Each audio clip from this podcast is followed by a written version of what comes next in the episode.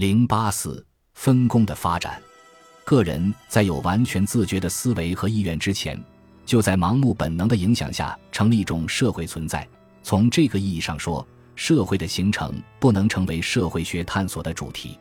但这并不是说社会学必须把解释社会起源的任务交给另一门科学，把人类的社会网络当作既成事实。如果我们判定这是将社会等同于分工的直接后果，再会思考有意志的人类出现时，社会结构是不完整的，其建设过程始终在历史中不断进行着，那么我们就必须寻求一个使我们能够理解这种进化的原理。分工的经济学理论给我们提供了这一原理。人们已经指出，使文明的诞生成为可能的幸运事件是以下事实：有分工的劳动比没有分工的劳动有更高的生产力。分工之所以得到扩大，是因为越来越多的人认识到，劳动的分工程度越高，生产力就越高。从这个意义上说，分工的扩大是经济进步的同义词。它使生产更接近于自身的目标，最大可能的满足需要。这种进步也是社会的进步，因为它包含着社会关系的强化。只有从这个意义上说，并且只有排除了一切目的论或伦理学的评价，才有正当的理由在历史探索中使用社会学意义上的“进步”一词。我们相信自己能够从社会条件的变迁中观察到一种确定的趋势。我们分别考察每一种变迁，以便看看这种假设是否以及在多大程度上与它吻合。我们也许会做出各种这样的假设，它们在相同的程度上都与经验相符。接下来提出的问题是这些假设之间的关系，即它们是相互独立的还是相互关联的。然后我们应该更进一步对这种关联的性质做出界定。但是。所有这些事情只能是一种以假设为基础的对相继发生的变化过程的研究，它与价值判断无关。假如不考虑那些天真的以价值判断为基础的进化理论，我们在大多数自称能解释社会进化的理论中，都可以看到两个令人不满的显著缺陷。第一个缺陷是，他们的进化原理没有同社会本身联系在一起。不论是孔德的人类精神三阶段定律，还是兰普勒希特的社会心理发展五阶段理论，都没有提供有关精神进化与社会进化之间的内在必然联系的任何线索。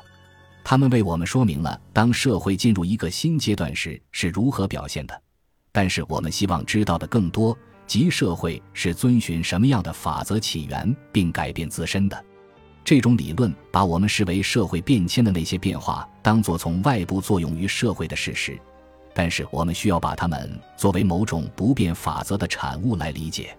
第二个缺陷是，所有这些理论都是阶段论。对于阶段论来说，实际上无进化可言，也就是说，不存在能使我们看到一种明确趋势的连续性变化。这些理论中的陈述不过是确立了一个明确的事件序列。他们没有证明构成这一序列的各阶段之间的因果关系，他们充其量只是确立了不同国家的事件序列之间的并列关系。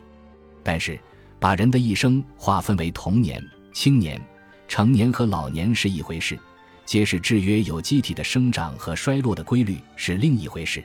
每一种阶段理论都带有一定的随意性，各阶段之间的界限总是变动不居。现代德国的经济史学把分工作为它的进化学说的基础，这无疑是正确的。但是，它没有办法摆脱阶段发展图式的老传统，它的理论仍然是一种阶段论。因此，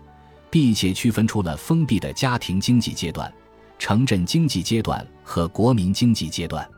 施姆勒区分了乡村经济时期、城镇经济时期、地方经济时期和国家经济时期。菲利波维奇则对封闭的家庭经济和贸易经济做了区分，并且从贸易经济中又发现了地方性的有限贸易时期、由国家控制并局限于国内的贸易时期和自由贸易时期。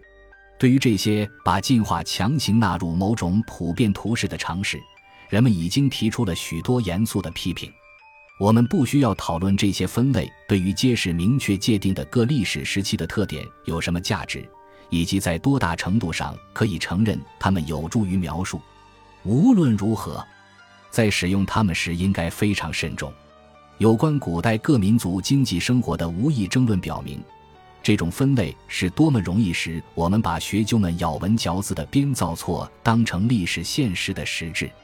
阶段论对于社会学研究毫无用处，他们在最重要的历史问题之一，即判定历史进化在多大程度上具有连续性这个问题上，使我们误入歧途。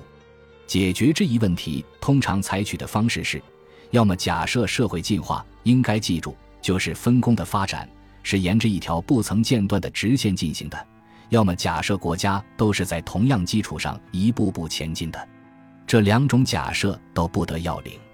既然历史上的衰退时期及分工发生倒退的时期历历在目，还声称进化不曾间断，肯定是荒谬可笑的。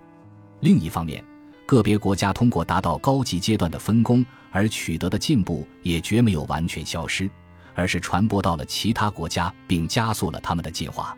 古代世界的衰落，无疑使得经济进化倒退了数个世纪。但最近的历史研究表明，把古代与中世纪的经济文明连接在一起的纽带，要比人们过去通常认为的结实得多。交换经济在大迁徙的风暴中当然历经磨难，但却生存了下来。它所依赖的城镇并没有全部变为废墟，通过食物交易，很快在残余的城镇生活与新的交通发展之间建立起了联系。古代社会成就的残片在城镇文明中得以保留，并被带入了中世纪的生活。分工的进步完全依赖于它的优势及更高的生产力的实现。通过重农主义者和18世纪古典政治经济学的自由贸易学说，这一真理第一次变得昭然若揭。但是，它的基本原则存在于一切支持和平的观点中，无论是对和平的赞美。还是对战争的谴责。历史是两条原则之间的斗争，一条是和平原则，它提倡发展贸易；一条是军事帝国主义原则，它不是把人类社会视为友好的分工，而是视为某些社会成员对其他成员的暴力压迫。帝国主义原则一再占的上风，而自由原则无法与它抗衡。